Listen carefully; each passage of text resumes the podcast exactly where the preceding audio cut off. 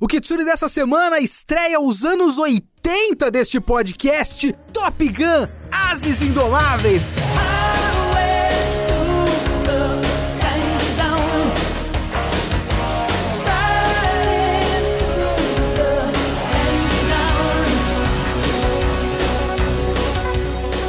Sou o Leonardo Kitsune o Kitsune da Semana é o meu podcast semanal para eu falar do que eu quiser, do jeito que eu quiser. A ideia aqui é que toda semana tem uma review diferente, que pode ser de cinema, anime, mangá, literatura, qualquer coisa. Eu li, eu assisti, eu quero comentar, é aqui que eu vou falar. Se você quer comentar esse podcast, você pode assistir as nossas lives. É toda quinta-feira, às 5 horas da tarde, a gravação ao vivo dos episódios do Kitsune da semana. Ou você pode fazer uma conta no nosso site geekhere.com.br e comentar no post do podcast, ou mandar o seu e-mail para leo.kitsune@geekhere.com.br.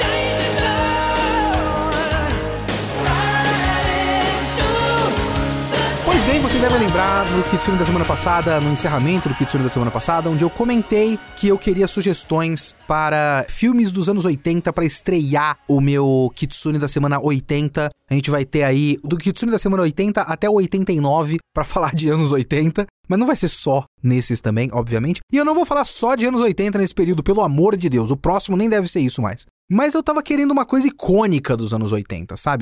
E muitas pessoas me deram muitas sugestões. Eu tinha várias ideias, várias sugestões interessantes, desde curtindo a vida doidado até aventureiros do bairro proibido, várias coisas que eu posso vir a falar alguma hora, não tô fazendo nenhuma promessa aqui. Mas uma das sugestões foi de que eu aproveitasse o hype de Top Gun Maverick para falar de Top Gun Ases Indomáveis, o primeiro Top Gun de 1986 um ano antes do meu nascimento, veja bem. Esse filme tem 35 anos de idade, eu 34. O filme é mais velho do que eu.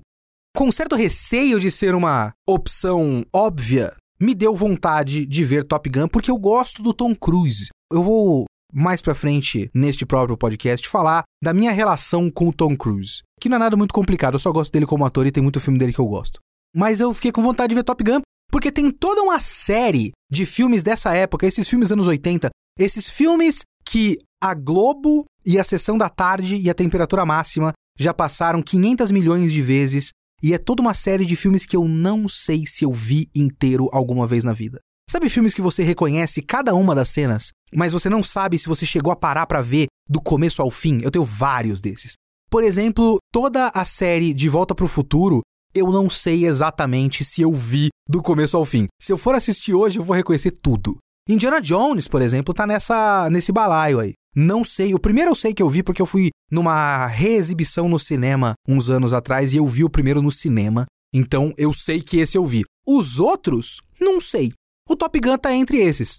Tudo que eu vi dele eu reconhecia. Todas as cenas do avião, a cena do vôlei, aquela cena em que eles fazem uma aula no hangar, tudo aquilo eu vi. Ao mesmo tempo que talvez eu tenha visto porque a linguagem visual desse filme é tão icônica e mudou tanto o visual dos filmes de ação a partir dele que eu vi Top Gun várias vezes em outros filmes por aí, principalmente em um diretor específico. Mas vamos lá, vamos falar de Top Gun Ases Indomáveis. Top Gun, filme de 1986, dirigido por Tony Scott, que é o irmão do Ridley Scott, e conta a história do Maverick, né, que é o personagem do Tom Cruise, é como é que eu chamo? Pete Mitchell, o, o personagem dele. E ele é um cara que tá treinando para ser piloto de caça da Marinha, né, um piloto naval, e depois lá de um acontecimento, de um incidente com um MiG inimigo, eu já vou chegar nisso mais pra frente, um companheiro dele, né, de esquadra dele acaba morrendo e esse cara ia ser mandado para a escola Top Gun, porque Top Gun é o nome de um curso, é uma coisa real, inclusive, da Marinha Americana, que tem um curso para os melhores pilotos de caça, e os caras querem entrar nisso para ser o melhor piloto de caça. E o Tom Cruise, em um dos primeiros, se não o primeiro papel da carreira dele, onde ele é um homem obcecado em ser o melhor X, ele é um homem obcecado em ser o melhor piloto de caça da Marinha Americana. E ele vai para a escola Top Gun. Boa parte do filme são as competições, digamos assim, as aulas, as práticas e a pontuação deles para ver quem ganha o prêmio máximo, quem é o número um da academia Top Gun. Ele é o Maverick, que é o codinome dele, e o rival dele é o Iceman, que é o Val Kilmer. Então você tem essa rivalidade com o Iceman, que é o cara, tipo, enquanto o Maverick é um cara que tem métodos não ortodoxos e pilota perigosamente, o Iceman é um cara que ele é um homem de gelo e que ele é tão preciso que as pessoas perdem a calma. E também, paralelamente, tem o romance dele com a instrutora civil. Ela não é do exército, ela é só uma instrutora pesquisadora, é uma física que estuda essas coisas da aeronáutica e tudo mais. Chama Charlie e ele tem esse romance paralelo com ela. Este é Top Gun. Uma das primeiras coisas que eu pensei enquanto eu tava assistindo é que é muito engraçado pensar nesse filme hoje. Pensar que esse filme era o tipo de filme que ia pro topo da bilheteria anos atrás. Para mais de 20 anos atrás. Talvez o finalzinho dos anos 90 tenha realmente mudado tudo, sabe? Aquela época ali de 99, 2000, 2001, que é quando estourou os prequels do Star Wars, junto com O Senhor dos Anéis, junto com X-Men e Homem-Aranha. E a única coisa desses, e que acabou se tornando uma franquia depois, mas que não era uma franquia quando estreou, que não era uma sequência ou uma adaptação e tudo mais de alguma obra pré-existente, era o Matrix. E aí o Matrix gerou a própria série a partir dele. O Star Wars, ali naquele finalzinho dos anos 90, era mais um filme de uma série de filmes que já tinha três antes. X-Men e Homem-Aranha finalmente conseguiram fazer adaptações de quadrinhos que começou uma leva, assim, né? Que era tudo muito esparso. Você teve o Batman do Tim Burton em 89, muitos anos antes. Você teve o Superman do Donner nos anos 70. Então, né? Várias coisas mais esparsas ali, mas de repente os caras começaram uma coisa ali.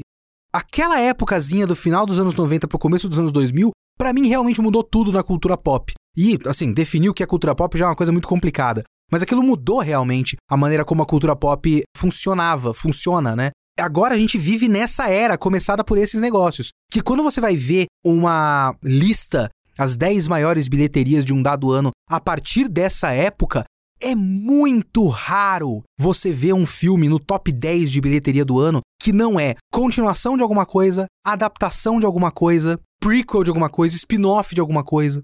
No máximo, uma animação que fez muito sucesso e aí de repente ele começa uma própria série, sabe? Um fenômeno Frozen, que aí depois, obviamente, eles fazem o Frozen 2, mas que de qualquer forma ainda consegue mais ou menos ser colocado dentro de uma grande meta franquia que são as animações da Disney. E que as pessoas vão assistir porque sabem que é Disney. Assim como se você for falar que ah, é um novo filme, o Homem-Formiga, porque é o Homem-Formiga 1, mas ele também é o Marvel 17. Hoje em dia é isso que a gente tem de grandes projetos de filmes evento.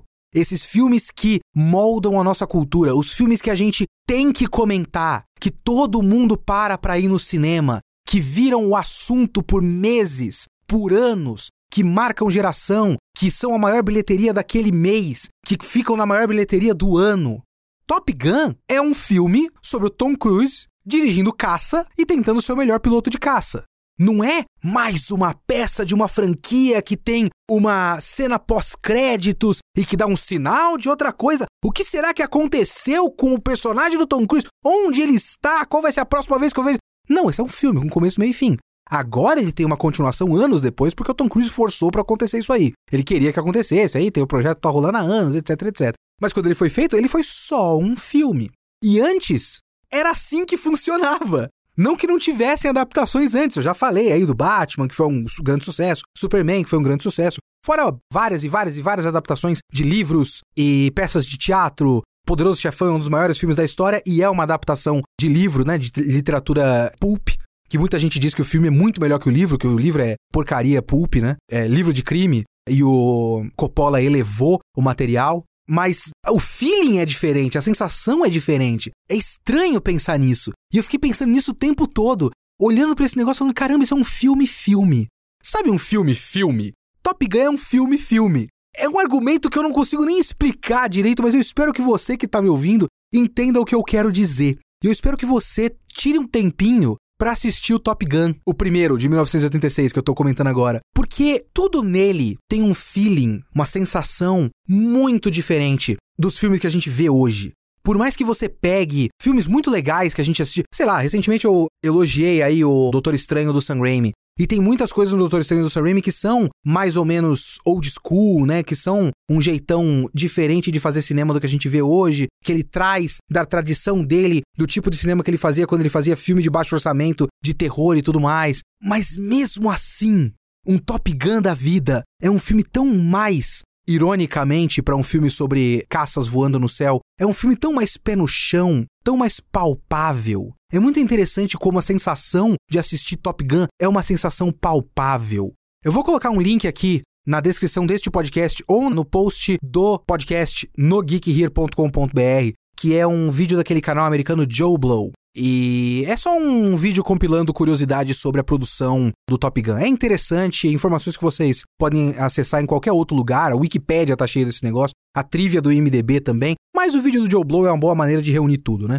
E esse vídeo do Joe Blow, ele confirmou várias coisas que eu senti enquanto eu assistia. Principalmente em relação a essa sensação que a própria fotografia do filme me passa, sabe? É uma produção muito palpável, como eu falei, e você sente isso por detalhes de naturalidade que vem da própria produção. Uma coisa que o Joe Blow mostra é que aquela sequência de abertura que é muito bonita, que é só várias tomadas com os créditos iniciais do filme, do porta-aviões e os caças voando, com os aviões decolando, com os aviões pousando no porta-aviões, e que o Tony Scott teve que pegar a equipe dele, ele queria essas imagens, então ele foi para um porta-avião de verdade e ficou captando imagens das operações de verdade do porta-aviões. E ele capturou isso tudo em luz natural. E o trabalho de iluminação, trabalho de luzes do Tony Scott é uma das coisas que mais me impressiona nesse filme. E tanto é que tem a história de que os caras estavam fazendo a operação normal deles, né? E aí o porta-aviões foi virando para o lado para ele ir numa outra direção. E o Tony Scott falou: Não, peraí, você tá indo do lado completamente diferente da luz natural que eu tava captando. O cara falou: Não, foda-se, né?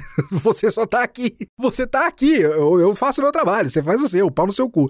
Ele deu um cheque de 25 mil dólares pro cara falou: Não, não, por favor, muda de curso. Eu preciso da luz naquele ângulo que tava antes. Então são essas coisas que você percebe que a luz natural é muito importante para esse filme. E que dá um clima completamente diferente de outros filmes de ação que existiam naquela época. Outro vídeo que eu vou deixar na descrição desse podcast é o vídeo sobre o Michael Bay do Patrick H. Williams. Eu jurava que o Patrick H. Williams tinha feito um vídeo especificamente sobre o Tony Scott e eu confundi, mas tem um motivo para eu confundir. Porque ele cita o Tony Scott no vídeo do Michael Bay. Porque enquanto eu assistia esse filme, eu olhei e falei, cara, isso aqui é Michael Bay. Isso é muito Michael Bay. E é muito engraçado como Top Gun, especificamente, gerou Michael Bay. É quase como Top Gun fosse um, um círculo de transmutação que fez surgir o Michael Bay do chão. E ele foi sumonado para essa realidade através das escolhas estéticas de Tony Scott em Top Gun. Os caças em silhueta no pôr do sol. As tomadas do Tom Cruise de moto andando, obviamente, no pôr do sol todas essas tomadas, o uso de luzes do Tony Scott é tudo que o Michael Bay vai pegar e girar o dial assim pro último nível. Fala, não, mas eu vou pegar isso, mas eu vou usar. Se você tá usando no nível 3, eu vou usar no nível 720. E prá, e o bagulho isso. É tudo que o Tony Scott faz, só que estouradaço. Sabe, é, o, o, Michael Bay é como se fosse o Tony Scott na versão daqueles GIFs super saturados que vão se distorcendo, que a pessoa vai falando, vai ficando com o olho cada vez maior. É isso, isso é o Michael Bay. Porque o Tony Scott é uma influência, até onde eu sei, declarada esteticamente do Michael Bay. Então, se você assiste Top Gun, você olha e fala: Ah, olha só de onde ele tirou o Bad Boys. Bad Boys tá ali, ó. As primeiras tomadas do Bad Boys são Top Gun. E é dali que ele tira as coisas de sensação de escala, de sensação de velocidade, aquelas. Como é que chama? Acho que é paralaxe que chama. Quando você faz uma relação entre o primeiro plano e o segundo plano para você ter a sensação de movimento e de velocidade. Aquela tomada do Tom Cruise de moto andando, pegando ele de lado, enquanto ele tá vendo os caras decolarem e ele torce. É bem no comecinho. Ele faz um yeah pros caras com óculos aviador e tal. Tudo aquilo é muito bonito, é muito bem filmado, porque parte da experiência e das influências estéticas do próprio Tony Scott vem de direção de clipe e direção de propaganda. Naquele próprio vídeo do Joe Blow tem uma coisa muito curiosa, que é dessas coisas que foram confirmadas com o vídeo do Joe Blow, né? Eu olhei, eu, eu, tava, eu ficava olhando para esse filme e ficava pensando, cara, isso parece um clipe. Ele é filmado como um clipe. O Joe Blow fala que uma das coisas que fez o estúdio decidir contratar o Tony Scott para isso era uma propaganda da Saab, que é uma marca de carro, onde ele filmou o carro disputando uma corrida com um avião. Então você tem lá uma pista de pouso, né? E o carro e o avião por cima, e é lindo. E é muito parecido com várias tomadas do Top Gun. Então ele tem essa coisa de filmar imagens, enquadrar imagens para um máximo de impacto. Porque às vezes os caras, né, o cinematografista, que eu acho que não é uma palavra que exista de verdade, mas o cinematographer e o diretor e tudo mais, existem várias tomadas que são funcionais, né, que é o plano contra plano do diálogo e tudo mais. Alguns diretores, por exemplo, o próprio Michael Bay que leva isso à enésima potência, eles têm esse não o cuidado, mas o costume, né, o, a mania de criar imagens e criar quase todas as imagens para o máximo de impacto possível. E esse filme, por mais que seja um filme bastante longo, ele parece um enorme clipe. Tanto é que se você pegar clipe de uma das músicas, uma das músicas que foram mais famosas por causa desse filme, que é o Take My Breath Away do grupo Berlin, que é muito legal. Take My Breath Away. Antes de mais nada, ainda era da época da arte perdida da música tema do filme, que tem cena do filme no clipe. E também tem umas cenas originais para o clipe que provavelmente não são dirigidos pelo próprio Tony, Tony Scott, que não são tão bonitas quanto o filme. E quando tá as cenas do filme, as cenas principalmente do romance, porque essa é a música romântica do filme, né? Do romance entre o Maverick e a Charlie, essas cenas são simplesmente perfeitas, elas são um clipe. Ele andando com ela indo atrás dele, assim, a tomada maravilhosa do Tom Cruise em primeiro plano e a Kelly McGillis, se eu não me engano o nome da atriz, em segundo plano, com várias pilastras dando a sensação de tanto profundidade quanto velocidade e as cenas dele andando de moto no pôr do sol, tem muito pôr do sol nesse filme, metade desse filme é pôr do sol. Eu não lembro de quase nenhuma cena de noite nesse filme, curiosamente. Porque esse filme tem as, as cores são muito estouradas, então ele precisa de muita energia. É um filme muito solar, muito quente. Os personagens estão sempre suando. É inacreditável, todo mundo tá suando nesse filme o tempo todo. Enfim, as cenas dos dois juntos, elas parecem que foram feitas para um clipe romântico. É tudo pro máximo de impacto. E aí a gente tem que dizer, outra coisa que eu acho muito interessante daquele vídeo do Joe Blow é que uma influência muito grande para esse filme foi um ensaio fotográfico, veja bem, que tinha, acho que alguns caras do exército eram modelos, eu não sei, posando como se fossem do exército, mas era basicamente homem gostoso posando como piloto e, e soldado e tudo mais. E esse ensaio fotográfico influenciou o filme a ser, em termos de otaku, um filme de Fujoshi. Porque é um filme de homem gostoso sendo gostoso. É isso que é o filme. Então, todo mundo tem que falar da cena do vôlei. A cena do vôlei não é a que chama mais atenção para mim, sinceramente. Eu não quero nem falar da questão, ah, que se o filme tem aquela interpretação do Tarantino, né? Que o Top Gun é um filme sobre um homem homossexual lutando contra a própria homossexualidade, no caso. E não foi isso que chamou atenção no filme para mim, sinceramente, mas sim, é um filme feito para mostrar lindos corpos.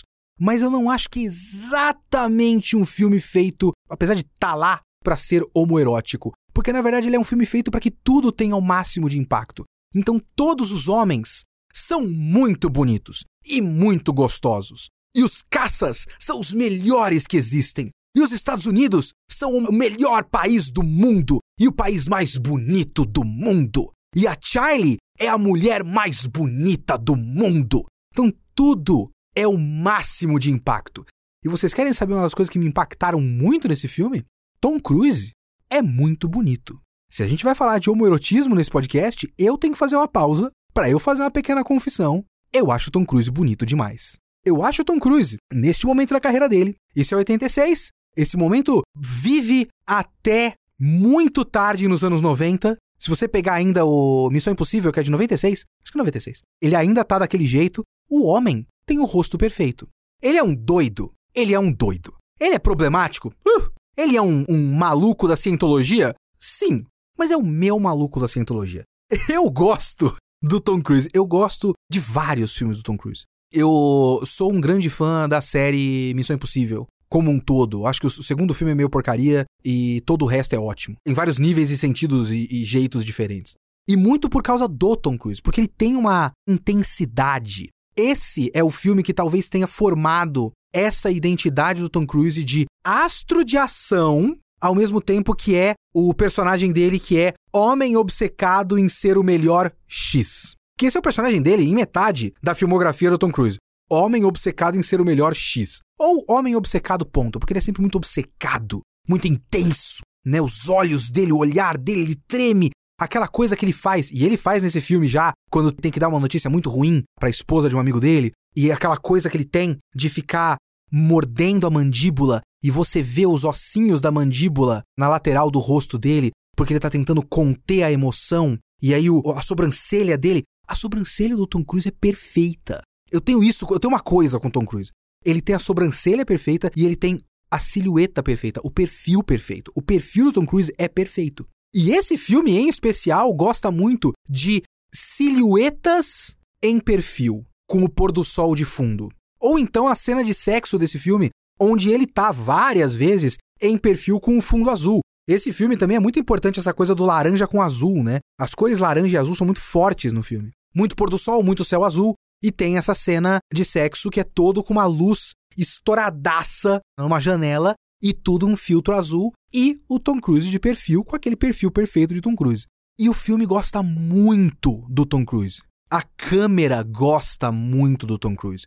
Então, se você tá fazendo um filme que ele é tudo sobre aparência, tudo sobre estética, tudo sobre impacto, você ter um Tom Cruise com aquela idade, no auge da sua forma física, com mais um monte de outros caras no auge de sua forma física, mas nenhum deles tem aquela cara de Tom Cruise. O Val Kilmer tá ótimo no filme e tal, e o Val Kilmer tem uma cara muito intensa também, né? Naquela época ele tinha um rosto muito esquelético, estranho, mas ele não tem o mesmo impacto que o Tom Cruise tem. É estranho isso. Então esse foi o meu momento homoerótico do podcast. Eu não sei quantos minutos eu passei falando que eu tenho uma coisa pelo Tom Cruise, ele é muito bonito. Agora, é bizarro como ele ainda tá razoavelmente próximo desse visual 40 anos depois, né? Ele tá aí no Top Gun Maverick, no próximo Missão Impossível. Você vê rachaduras na máscara mística de feitiçaria que ele fez para si mesmo, que tá quase mostrando que ele tem a idade que ele tem, que ele tem 60 anos para mais, né? Tanto é que a Kelly McGillis, que faz a Charlie nesse filme, não volta pro Top Gun Maverick. E ela deu uma entrevista falando que primeiro ela não foi consultada para voltar, aparentemente. Mas ela também fala que, gente, eu tô velha e gorda e eu tenho a idade que eu tenho. Eu, eu pareço ter 60 anos de idade. Porque o Tom Cruise é meio bizarro que não parece ter 60 anos de idade. Mas enfim, uma outra coisa que eu acho muito curiosa nesse filme e que se aproveita desses lindos corpos masculinos é que, por mais que esse seja um filme sobre pilotos de caça da Marinha Americana, ele é um filme de esporte. E isso é mais uma coisa que eu achei muito curiosa quando eu vi no tal do vídeo do Joe Blow, que eu já coloquei para vocês aí na descrição, que não é só uma coisa que acabou acontecendo acidentalmente, era uma coisa que eles pensavam na produção. E aí eu vi no vídeo e ah, olha só, realmente, ele tem muito cara de, de filme de esporte porque ele foi feito em mente como um filme de esporte. A estrutura dele é uma estrutura de história de esporte. E isso é uma das coisas que me incomodam nesse filme. Porque veja bem, vamos lá. Voltando pra trama do filme, né? O que você tem é aquela primeira cena, e depois ele vai pra escola Top Gun, e na escola Top Gun você tem uma estrutura de arco de treinamento barra arco de torneio de shonen de esporte, alguma coisa do tipo, que você tem uma série de competições e uma tabela, e pontuação ali, né? Pontos corridos. Paralelamente, você tem a, a trama romântica e você tem a questão do passado do Maverick. Os personagens desse filme, eles funcionam porque eles precisam funcionar mas eu não sei se eu consigo considerar eles bons personagens. O próprio Iceman, do Val Kilmer, ele é esquisito porque ele é um personagem muito raso. Ele é importante pro filme. Ele é bem menos importante do que eu esperava, inclusive, porque ele é aparentemente muito icônico pros anos 80, mas ele importa muito pouco, né? Então você tem poucos personagens que são personagens completos. Você tem algumas dicas de uma vida um pouco além do que existe naquela história. O Gus, ele é um cara que tem a composição toda do personagem dele, é que ele é um cara legal.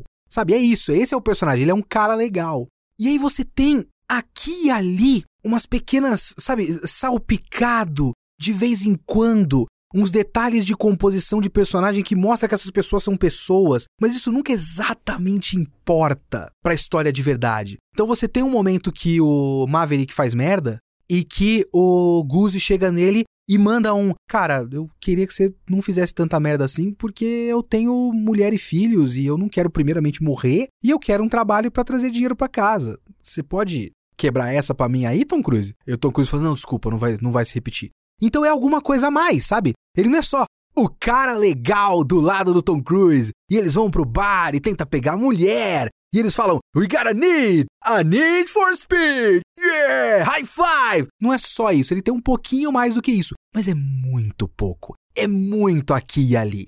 Alguns personagens não têm nem isso, como por exemplo o Iceman. A Charlie é mais do que o Iceman, mas é um pouco menos do que o Goose, por exemplo. A Charlie é o interesse amoroso. E é muito pouco além disso. Ela é tipo, até ela cair nos braços do Maverick, ela tem um pouquinho mais de agência. Que é tipo, eu não posso me envolver com um aluno, eu sou uma civil, eu tenho um trabalho a fazer aqui na escola Top Gun, eu tenho que ensinar coisas para vocês. Não seria ética e profissional eu transar com você. Até o momento que ela olha e fala: bom, por um lado eu tenho ética e profissionalismo, do outro lado eu tenho o Tom Cruise pelado. O Tom Cruise pelado é uma coisa. E ela vai lá e pega ele naquela cena ao som de Take My Breath Away. E é meio que isso, porque depois disso ela meio que vive em função. A maneira como ela é escrita na trama e aparece na trama, ela vive em função das crises do próprio Maverick. Então, tudo isso serve ao Maverick. E aí você tem o trauma do Maverick, que tem a ver com o pai dele. E aí, ah, o pai dele teve uma morte inexplicada e tudo mais. E são todos detalhes de caracterização de personagem que parecem meio que cumprir tabela para não ficar tão raso assim e para mais ou menos explicar por que esse homem é tão obsessivo. De certa forma, você não precisava tanto assim disso, porque se você pensar em termos de filme de esporte, o próprio esporte já é a justificativa para uma obsessão. Porque ele já trabalha dentro de uma competitividade, né? Que é uma coisa meio inerente à pessoa, ao ser humano, né? Então, por que você quer tanto ganhar um campeonato? Porque essa é a sua profissão.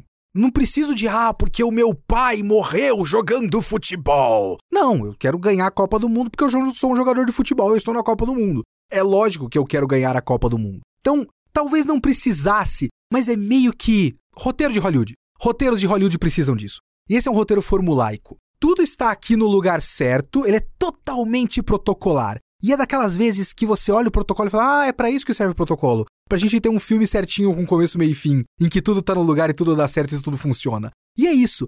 O Top Gun é muito um filme que prova que às vezes é só você aplicar a fórmula e você ter alguma coisa a mais, que aí essa alguma coisa a mais é as sensibilidades estéticas do Tony Scott, se você tem um pouco a mais disso, você já tem um pouco a mais além da fórmula. Mas ele é formulaico. E ele tem essas coisas que realmente parecem que estão lá apenas para adicionar o drama e o conflito e tudo mais. Se não tivesse lá, talvez a gente sentisse falta. Mas estando lá, a gente começa a perceber um pouco que ah, é meio fraco, né? É só uma, uma superfície, né? É só uma textura, sabe? É uma textura de profundidade de personagem. Não é uma profundidade de personagem real. É uma aparência de profundidade de personagem. Mas nada disso precisaria estar lá se esse filme realmente percebesse o que ele precisava ser e que ele meio que evita ser ao mesmo tempo que ele é muito. Porque a gente, até agora, todo esse tempo de gravação, todo esse tempo de, de podcast, a gente não citou o fato de que eles são soldados treinando para matar pessoas em guerra, não é? Que isso é um aspecto desse filme que é muito esquisito. E eu vou colocar mais um link para vocês aqui embaixo que é muito tangencial, mas é uma coisa que eu fiquei pensando o tempo todo enquanto assisti esse filme. É um vídeo do canal do Carlos Maza, não é o Carlos Massa, não estou falando do ratinho, é o Carlos Maza, youtuber americano de política de esquerda e tudo mais. É um vídeo chamado Head Empty Fascism. Sim, nós vamos para lá. Obviamente que eu vou falar que esse filme é uma propaganda de recrutamento militar. É lógico. Mas é um pouco mais interessante do que isso. para mim, pelo menos. Esse vídeo do Carlos Maza é um vídeo muito interessante. Porque, se vocês me permitem o parêntese, o que ele fez foi assistir todos os, os vídeos, os streams, né, as gravações VODs de um evento da direita americana chamada America Fest. Olha que beleza de nome. America Fest! E que é um evento de mídia e políticos republicanos e o pessoal da Fox e todos esses doido de extrema direita, alt-right, QAnon, esses maluquice aí. E é uma coisa muito interessante, porque ele vai passando todos os dias, né? Foram, foram é, que nem o Star Wars Celebration, né? Que teve vários dias de vários anúncios e tudo mais. Foram três ou quatro dias aí de várias palestras e discursos e debates e tudo mais nessa transmissão ao vivo. E o grande mote do negócio era o Take America Back, que agora eles perderam o Trump na presidência, tem o Biden, e para eles o Biden é um ditador comunista, né? Porque é assim que funciona a cabeça desses malucos. E eles querem recuperar a América das mãos dos comunistas, né? A Hillary Clinton, grande comunista. O Obama é o próprio Mao Zedong. Enfim. Só que uma coisa que ele vê e que é muito curiosa é que não existe uma proposta concreta. Não existe um os democratas comunistas fizeram X, por isso nós precisamos fazer Y. Nós vamos propor a lei não sei o que para acabar com não sei o que lá. Não tem isso. Só tem um discurso muito superficial, um discurso muito vazio. E o discurso é basicamente o quê? O outro lado, os esquerdistas, os liberais, porque eles usam essa terminologia, né? Completamente errado, liberal. Para eles, os liberals são basicamente comunistas. Mas os liberais, os comunistas, os esquerdistas, os desconstruídos, os woke, esses caras, eles são feios e bobos. Nós somos muito mais legais. E é basicamente isso. Foram três ou quatro dias de discursos onde eles estão basicamente dizendo que o outro lado é ruim e nós somos bons tem um discurso de um cara que fala: é, eles são feios e amargurados e tristes, porque eles falam muito isso, né? O outro lado é amargurado, é triste, é raivoso. Nós somos pessoas legais. É muito doido como funciona a cabeça dos caras. Mas é propaganda, né? Basicamente propaganda. E o cara fala: nós é que somos sexys. Eles são feios. A direita é sexy. Foi uma coisa que eu fui obrigado a ouvir. E eu acho que a lógica vai muito de nós fazemos filhos. E por isso nós somos sexys, porque a gente transa. Eu acho que é isso? E o outro lado não transa, então não é sexy? Eu não sei. Talvez seja um negócio de todo mundo que é de esquerda tem cabelo azul. Eles gostam muito disso. Ah, o pessoal que pinta cabelo de, de cor colorida. Enfim. E eu ficava vendo o Top Gun e eu lembrava o tempo todo desse vídeo. Por quê? Eu não sei se eu tô maluco aqui. Eu não sei se eu tô maluco. E para começo de conversa, eu não estou dizendo que esse filme foi feito intencionalmente com esses objetivos e com essas coisas que eu vou falar aqui. Alguma coisa foi, porque esse filme foi todo supervisionado pela Marinha e Aeronáutica Americana, obviamente, porque eles, se eles vão emprestar os caças e os locais para isso, eles vão fazer a supervisão e obviamente que eles fizeram tudo para tudo ter não só precisão na informação, como o exército sair bem na fita. Mas tem muito mais aqui para mim, uma coisa de absorção natural das ideias e da estética e da ideologia e do zeitgeist dos anos 80. Esse filme é de 86 produzido em 85, ainda na Guerra Fria, que só foi acabar, se eu não me engano, em 91. Eles estavam na Guerra Fria.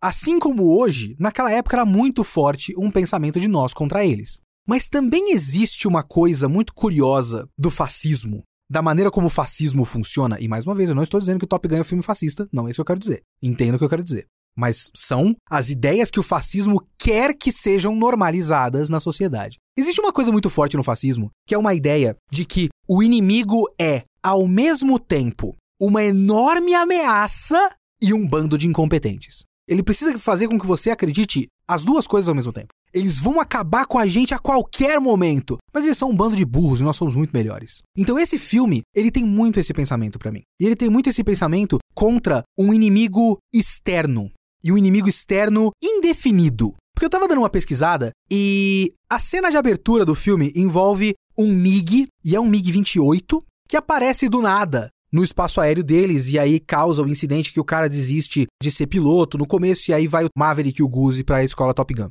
O que esse caça estava fazendo lá para começo de conversa? Vamos, deixa eu voltar um pouquinho. Primeiro que esse MiG é um MiG-28. O MiG-28 não existe. Os MiGs pós-guerra, pós alguma guerra aí, da pesquisa que eu fiz, eles eram todos ímpares. MiG-29, MiG-25, sei lá. MiG-28, esse MiG não existe. E no filme, nunca fala qual país é o desse MiG, desses MiGs. É sempre uns avião preto e o piloto inimigo tem um visor preto para não mostrar um rosto. o respirador ali com o tubo, então você não vê um rosto nenhum e tem uma estrela vermelha na testa. Pode ser Coreia do Norte, aparentemente em comentários ali de DVD e tudo mais, os caras falam que a ideia era ser Coreia do Norte, mas não é falada no filme. Pode ser Coreia do Norte, pode ser Rússia, pode ser China, pode ser qualquer coisa dessas. São estrelas vermelhas na testa. Acho que tem estrela vermelha no próprio avião também, é um avião preto, então é preto porque é do mal e tem a estrela vermelha do comunismo. É o outro lado. Mas que outro lado? Por quê? Esse filme tem uma lógica de esporte tão grande que no final, quando acaba o treinamento, eles vão para uma final de campeonato. A final de campeonato é a missão. E eles têm aquela missão lá no final, que é porque tem uns aviões que estão próximos. O que esses aviões estão fazendo? Por que eles estão lá? Porque assim, eu posso estar tá inocente aqui, eu não sou um grande entendedor de história nem nada. Eu estudo um pouquinho e eu tento gravar coisas e eu não gravo tudo. Mas eu tenho memórias recentes de eventos próximos disso você vê uma notícia que diz: Coreia do Sul afirma que a Coreia do Norte derrubou um avião deles em espaço aéreo sul-coreano. Ameaça de conflito aberto iminente. Então, toda vez que você tem um mínimo conflito, qualquer coisinha, tipo, ah, tal país afirmou que o outro país derrubou um avião nosso. Tal país afirmou que um caça do outro país entrou no nosso espaço aéreo. E fica todo mundo muito tenso. Mano, mano, vai começar uma guerra derrubaram o avião dos cara, entraram no espaço aéreo dos cara. Fudeu! Cuidado! Problemas à vista! Qualquer pequena ameaça desse tipo é um problemaço. Só que Top Gun não está preocupado de verdade com a guerra. O conflito com o outro lado, o outro lado ideológico que não tem rosto exato, não sabe se é Rússia, não sabe se é China, não sabe se é Coreia do Norte, esse conflito é basicamente apenas a motivação dos personagens e uma motivação distante. Durante o treinamento deles na escola Top Gun, apenas em um momento o Iceman menciona o fato de que eles estão treinando para combate aéreo contra um inimigo numa guerra. Que é quando ele fala: "O meu problema com você, Maverick, é que você é perigoso. E nós estamos treinando para acabar com o inimigo. Só que se você é perigoso pra gente, de que lado que você tá?" Que é uma argumentação que faz sentido, veja bem. Mas durante todo o processo da escola Top Gun, essa é a única vez que entrar em combate com o inimigo importa. Porque tudo que importa para eles é realmente o ambiente. É o exército pelo exército. É o que o exército e a aeronáutica e a marinha e tudo mais representam para a ideia de identidade americana.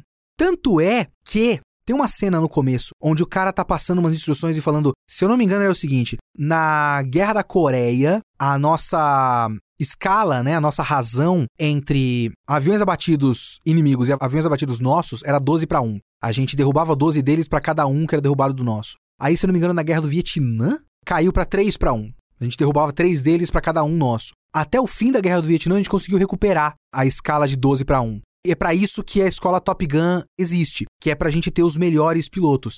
E aí tem um dos caras, se eu não me engano é nessa cena, que ele fala: "Ah, caralho, eu tô de pau duro". E, e o outro fala tipo: "Ah, não me provoca". E assim, esse filme é homoerótico? Sim. Só que o objeto de desejo deles não é exatamente o falo do amiguinho do lado deles, o amiguinho sem camisa na, no vestiário. É o grande falo que é o caça F-14 deles. É esse pintão americano que excita esses caras. É o exército como um enorme símbolo fálico e é isso que excita esses homens. Então não é exatamente você treinar para atacar o inimigo, porque não tem nenhum conflito de verdade acontecendo durante o filme. É o exército como formação de identidade para você colocar todo mundo num curralzinho. E é uma coisa muito doida, porque ao mesmo tempo em que os pilotos da escola Top Gun são os melhores, porque não existe nenhuma outra possibilidade de qualquer outro piloto em qualquer outro país ser melhor do que os americanos que estão na escola Top Gun, então eles são os melhores. E o nosso exército é o melhor. E os nossos caças são os melhores. Ao mesmo tempo que os MIGs dos caras são uma ameaça iminente. E a gente tem que treinar para superar esses MIGs, porque, pô, mano, MIG! Mano! Então é aquele pensamento fascista de o inimigo é uma enorme ameaça ao mesmo tempo que nós somos evidentemente os melhores. O nosso povo, o nosso lado, é muito superior ao outro. Então, Top Gun é um filme fascista? Não. Calma. Mas Top Gun é no mínimo acidentalmente, como um produto de seu tempo, ele é um megafone da ideologia americana. E a ideologia americana é uma ideologia, em grande parte, influenciada por ideias fascistas. Uma ideia muito grande de nós contra eles, uma ideia de nós, o povo americano e os Estados Unidos. É uma grande fábula do excepcionalismo americano, sabe? Esse filme é um grande excepcionalismo americano, The Movie. É a ideia de que os Estados Unidos são muito melhores do que os outros. E é aí que entra o fato de que esse filme é um filme homoerótico. Não é exatamente, olha a história desses caras que vão se pegar. É uma propaganda de o nosso exército é o melhor, os nossos aviões são os melhores, os nossos pilotos são os melhores e os nossos homens são os melhores. Em menor escala, as nossas mulheres também são as melhores. Até porque eu acho que tem duas mulheres no filme inteiro, as duas mulheres são brancas e loiras. E, né? De homens, eu acho que tem um ou dois, eu não sei se eu consigo diferenciar, porque eu não lembro de ver dois homens negros juntos, mas eu acho que os dois têm nomes diferentes no capacete. Então eu acho que são dois homens negros. De resto, é muito homem branco. Então é uma grande propaganda dos nossos homens, o Ubermensch americano. Então são essas coisas que me chamaram a atenção em Top Gun. Eu ainda continuo dizendo que é um baita filme. É um filme muito legal. Sabe? Highway to the Danger Zone com o Tom Cruise em cima de uma moto dando yeah pra um avião que tá decolando. Pô, louco! Tom Cruise numa moto, no pôr do sol, ao som de Take My Breath Away, enquanto a Kelly McGillis está sofrendo de amor por ele. Eu entendo, o Tom Cruise é lindo e o filme é ótimo. O Tony Scott é um baita diretor. Mas essas são as coisas que me pegou e eu fico até pensando, que será de Top Gun Maverick? Onde estão essas ideias em Top Gun Maverick? Eu estou muito curioso para Top Gun Maverick. Eu quero assistir Top Gun Maverick para ver o que, que esse filme fez com essas ideias. Eu sei que é um filme que trabalha muito com a ideia de culpa, porque existe isso da parte do personagem do Tom Cruise neste filme e que eu acho que vai ser carregado pro próximo, até onde eu vi de breves comentários que eu não quis clicar para ler para não pegar spoiler. Mas eu não acho que ele vai trabalhar muito assim, não vai desconstruir essas ideias que eu tô falando aqui. E nem é o compromisso desse filme, da sequência no caso. Mas seria muito bom caso fizesse. Mas Top Gun continua sendo um ótimo filme e é um filme, assim, anos 80 no talo. E eu acho que foi uma boa escolha para esse Kitsune da semana 80.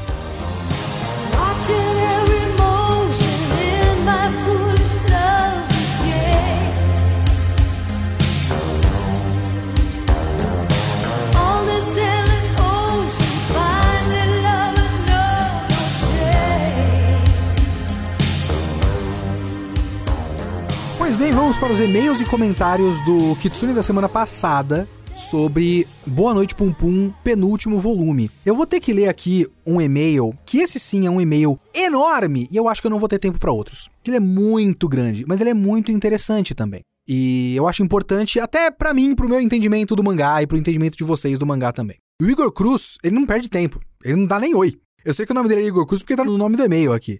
A primeira coisa que ele fala aqui já é argumentação. Vamos lá. A Aiko furando o olho do Pum Pum com o garfo tem uma relação simbólica com o boneco Daruma, que é um amuleto japonês que a tia do Pum Pum dá para ele após estuprá-lo e que o Pum Pum arremessa no ar posteriormente. Coisas que eu não lembrava. Inclusive, o boneco Daruma, como ele vai falar aqui no e-mail, é a representação do meteoro que tá caindo e que o Pegasus tá prevendo que vai cair. Então tem um boneco Daruma, se eu não me engano, com um prego em um dos olhos. Vamos continuar aqui, ó. Esse Daruma arremessado vira o meteoro que o Pegasus acredita que vai colidir com a Terra. Logo ao ser adquirido, ambos os olhos do Daruma costumam ser brancos. E existe um ritual, é uma simpatia japonesa, digamos assim, que consiste em fazer um desejo que a pessoa gostaria de ser realizado e em seguida pintar um dos olhos do Daruma. E quando o desejo for realizado, a pessoa deve pintar o outro olho que faltava concluindo o ritual, uma simpatiazinha. O Daruma que o Pupum recebe da tia já veio com ambos os olhos pintados, deixando a entender que a nós que o desejo dela já foi realizado. No caso do momento do mangá, podemos interpretar que esse desejo dela era casar com o tio do Pum Pum, o que tinha acabado de acontecer. O Pum Pum receber o Daruma com ambos os olhos já pintados possui uma ironia que é um recurso muito presente na obra, já que sabemos que tudo que o Pum Pum desejava naquela idade era fazer sexo com a Aiko. Porém, a tia, sem saber, forçadamente realizou o desejo por ele, o que fica representado no presente. Voltando para Aiko, ela vê no Pum Pum o Daruma que realizou, a lá Pum Pum, os desejos dela ao livrá-la dos problemas que a mãe dela a causava. E ao levá-la a Kagoshima, que é o bagulho que eles, né, finalmente concretizando a promessa feita na infância. Pum Pum é o seu deus. Por isso, até que nessa parte do mangá, tem aquela cena em que o Pum Pum se vê no espelho com o rosto do deus negão da oração. O Pum Pum virou naquele momento o realizador de desejos e dono do seu próprio destino. Ele não precisava pedir mais nada a ninguém. Ela marcar o olho do Pum Pum com um garfo é uma forma distorcida, irônica e caótica e violenta de mostrar o ritual do Daruma sendo concluído, como se ela estivesse pintando o segundo olho, né? E combinemos que não poderia ser de outra forma, dado o momento, já que apesar dos seus desejos estarem se tornando realidade, não se trata de um momento bom e feliz, já que não era exatamente assim que ela queria que ele acontecesse. Da mesma forma aconteceu com o Pum Pum ao ter o seu desejo de transar atendido pela tia, sem ele pedir. Ele queria intimamente que o sexo fosse com a Aiko, tanto que pensa nela enquanto é violentado pela tia. Ou seja, é um desejo realizado e arruinado ao mesmo tempo. O mesmo está acontecendo agora com a Aiko, e por isso a conclusão do ritual é tão distorcida e macabra. Como se perseguir sonhos igual a sociedade pede que você faça levasse a esses personagens invariavelmente a esse fim com desilusões e obsessões doentias, onde ou eles não se realizam ou fica a cargo do destino de dar tal qual um trato com o diabo, em que ele entrega o que você quer, mas sempre com uma pegadinha que vai arruinar a sua vida no caminho. Ambos Pum Pum e Aiko são personagens com narrativas trágicas e fatalistas que estão entregues ao destino, às pessoas, à sociedade, aos encontros e às crenças. Esses que determinam seus futuros e nada eles podem fazer a respeito. No momento que o Pum Pum reencontra a Aiko, a sensação é que o mangá passa é que nada mais pode ser feito a partir dali. Por isso esse aspecto trágico, como se o mundo acabasse de fechar todas as possibilidades do Pum Pum decidir o que fazer com a própria vida. E agora só restasse se deixar ser levado em direção ao abismo, que é realmente a sensação que esse trecho do mangá passa, né? Em contrapartida a isso, temos a Sati, que em determinado momento do mangá é acusada pelo Pum Pum de ter tido a sorte de ter nascido bonita, e que, segundo ele, somente por conta disso conquistou as coisas, mas que o Pum Pum não esperava era a fala dela em que ela revela que fez plástica no rosto e ainda diz que tudo que ela conquistou na vida foi fruto de suas escolhas de vida, ou seja, uma personagem que acredita na possibilidade de mudar a sua própria realidade e ser dona do próprio destino. Esse é um dos aspectos sociais do Japão que a obra aborda com bastante frequência, sobre essa parcela dos japoneses que não se sente agente da própria vida. Uma condição humana em que tudo está sendo decidido pelos outros ou de coisas que fogem ao nosso controle, e como surge a partir disso todo um tipo de superstição, de um jeito que a única forma de uma vontade íntima de se tornar realidade é através de algo sobrenatural ou pela coincidência da vida sozinha fazer por você. Quando Pum Pum vira o deus e recebe o bom dia, é a solução distorcida que as pessoas que pensam assim chegam depois de tanta frustração com suas vontades não serem correspondidas, ao levarem e decidirem finalmente serem os agentes do destino em vez de seguirem o nobre caminho da Sati. Eles seguem em direção à recusa completa das normas sociais e morais, como se estas estivessem puxando eles para o final trágico e de insatisfações, impedindo-os de concretizarem seus anseios. Então a única maneira de ser livre é passando por cima de tudo isso. Se eu quero sexo, eu abuso sexualmente de alguém. Se eu quero dinheiro, eu assalto. Se eu não quero ter que lidar com a mãe da minha namorada, eu mato ela. Apesar da Sati ser um ótimo contraponto a toda essa loucura que o Pum Pum adentra, ainda acredito que parte do mangá é crível no sentido de mostrar como a rígida sociedade japonesa dá brecha para que sempre tenha a possibilidade de pessoas, por conta de frustrações e desilusões da vida adulta, entrem nessa espiral de obsessões do Pum Pum, e que por conta disso sempre estejamos na iminência de surgir novos pumpuns por aí. E todos esses desapontamentos das pessoas, das mentiras que te contaram quando criança, de sonhos que te prometeram e foi um fracasso, da impossibilidade de viver e que você gostaria de estar vivendo, de más vibrações, das insatisfações humanas, se juntam e criam o meteoro Daruma, que se volta contra nós e está prestes a destruir. E aí ele fala aqui que o capítulo que aparece o Daruma está no volume 3, capítulo 56, início de 57. E ele fala: ótimo programa. Senhor Igor Cruz, muito obrigado. Eu não tinha pego nada disso do que você está falando, porque eu tinha completamente esquecido do negócio do Daruma. Quando eu vi o Daruma caindo como meteoro que o Pegasus fala, eu não liguei uma coisa a outra, porque eu tinha esquecido completamente. Então tem essa pegadinha, né? Da memória e tudo mais. Mas muito obrigado pelo seu e-mail e ele vai me ajudar muito no entendimento do final desse mangá. Muito, muito obrigado. Eu gosto muito dessa troca minha com vocês. Mas o e-mail dele foi muito grande. Eu tenho ótimos comentários também no site do Geek Here. Continue mandando ótimos comentários lá em geekhere.com.br ou mandando o seu e-mail para leo.kitsune@geekhere.com.br.